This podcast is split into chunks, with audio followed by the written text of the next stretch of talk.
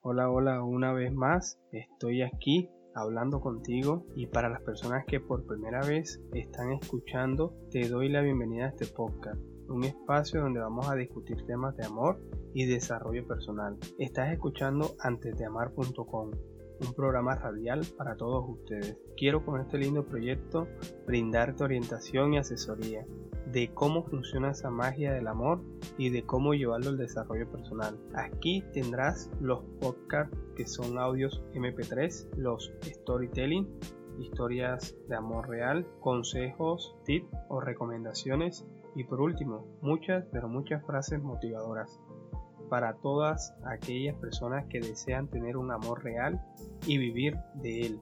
Estoy muy feliz de tenerte aquí. Prepárate, porque tu camino comienza ya. ¡Iniciemos! Bueno, y en esta ocasión estoy muy feliz y me place contarte que ya son cerca de 28.700 reproducciones hasta el día de hoy que se ha escuchado este podcast a través de las diferentes plataformas de las cuales eh, se distribuye. Eso me tiene sumamente contento porque entonces sí sé que estoy aportando valor a las demás personas.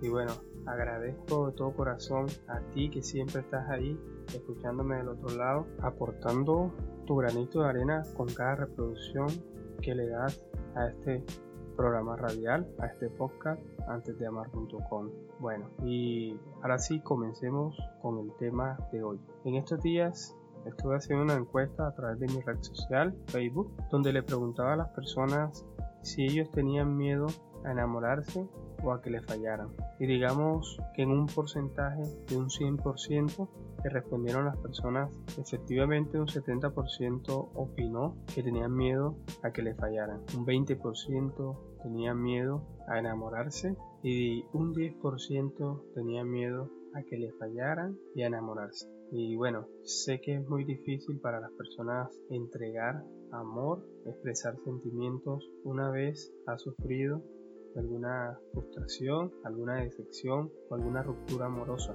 Lo comprendo, también he pasado por ese mismo proceso, mas sin embargo no me he quedado en el dolor. Siempre he visto un fracaso, una decepción o una frustración como un aprendizaje. Y eso es lo que quiero darle a conocer a través de este podcast a todas aquellas personas que desean crecer en el amor, vivir en ese valor una bonita oportunidad para crecer, para formarte, para darte valor a ti mismo, para que puedas amar, pero también para que una vez tú te aprendas a amar, a crear ese amor propio, también puedas brindarlo de la mejor manera a las demás personas. Comencemos por decir que las personas sienten miedo a que le fallen generalmente porque tienen una filofobia que no es más que tener miedo a enamorarse, a encontrar el amor a creer. Y muchas veces las personas sí desean que la amen y ellas amar, pero su mayor temor es a que los lastimen, los destruyan o en este caso los llenen de frustraciones y eso generalmente pasa cuando las personas no tienen confianza en sí mismos. Agradezco de corazón que me sigas y compartas este podcast con aquellas personas que tú sabes que lo van a necesitar, porque así también me estás apoyando en este lindo proyecto. Te recuerdo que tengo mi página web antesdeamar.com y mis redes sociales para que te suscribas, me sigas y actives tus notificaciones.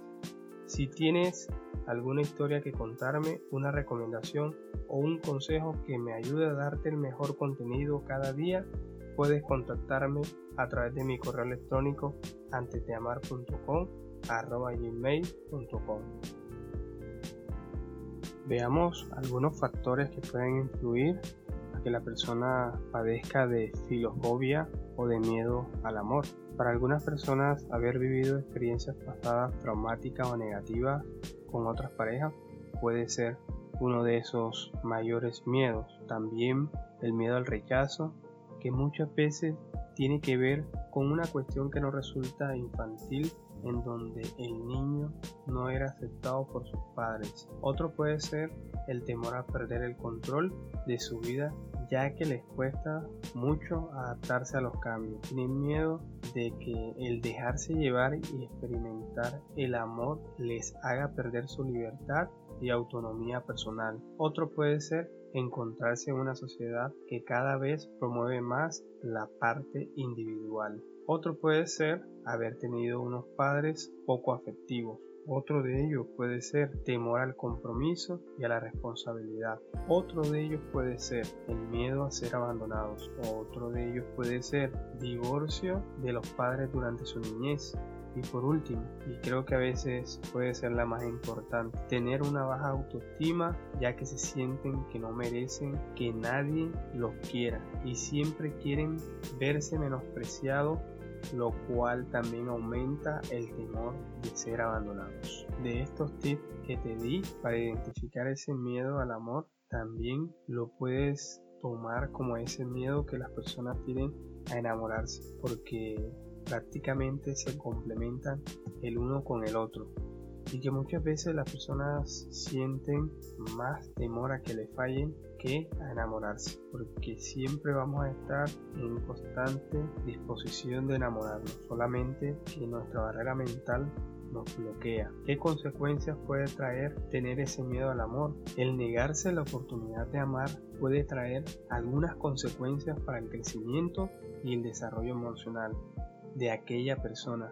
Entre ellas está el de perder la oportunidad de tener una experiencia de vida nueva, ya que aunque sea positiva o negativa, de todas las experiencias se aprende. Otra de las cuestiones negativas que tienden a tener las personas es que al rechazar el amor es propicia a que la persona se aísle cada vez más y más de las demás personas. Ahora, en este podcast te voy a dar unos consejos para poder superar ese miedo a enamorarse o a que te fallen. El primero de ellos es reconocer que tienes miedo al amor. Es el paso más importante y muchas veces el más difícil para comenzar a superar este miedo.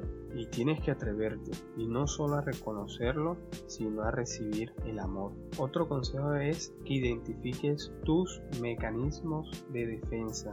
Los mecanismos de defensa son los que pones tú mismo para protegerte y en este caso evadir todo tipo de contacto con otra persona que pueda implicar mayor cercanía e intimidad. Por ejemplo, uno de los mecanismos de defensa que usan las personas que tienen miedo a enamorarse es decir a sí misma y a los demás que no les interesa tener una relación, que están muy bien sin pareja o que no se quieren complicar la vida, que así son más felices, que cada vez que conocen a alguien nuevo comienzan a verle defectos y en ello se escudan para dejar de salir con esa persona. Otro consejo, después que ya logres identificar esos mecanismos de defensa, es que modifiques tu conducta y tus pensamientos. Después de haber identificado esos mecanismos que utilizas con mayor frecuencia, haz un esfuerzo por modificar esos pensamientos o conductas que no te permiten darte la oportunidad de dejarte sentir y cámbialo por otros más constructivos.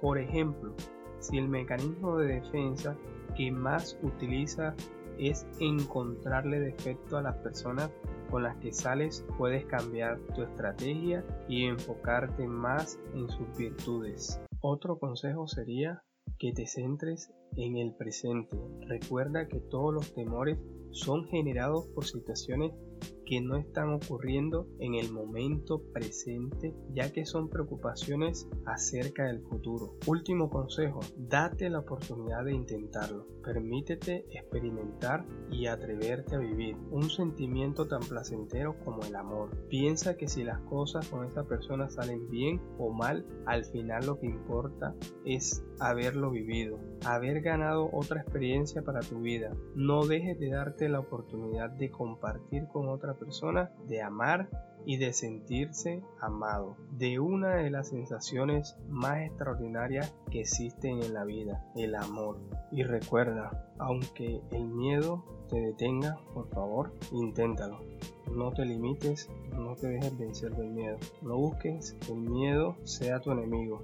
Más bien busca que ese miedo sea tu compañía o sea tu amigo. Haz de ese miedo parte de ti para que puedas lograr vencer esos sentimientos de frustración, de dolor y de bloqueo que no te dejan o no te permiten amar. Muchas gracias, te invito por favor a que me sigas a través de mis redes sociales, a través de mi página antesdeamar.com. Allí está un sitio web donde puedes leer también historias de amor reales, donde puedes recibir consejos, tips o recomendaciones.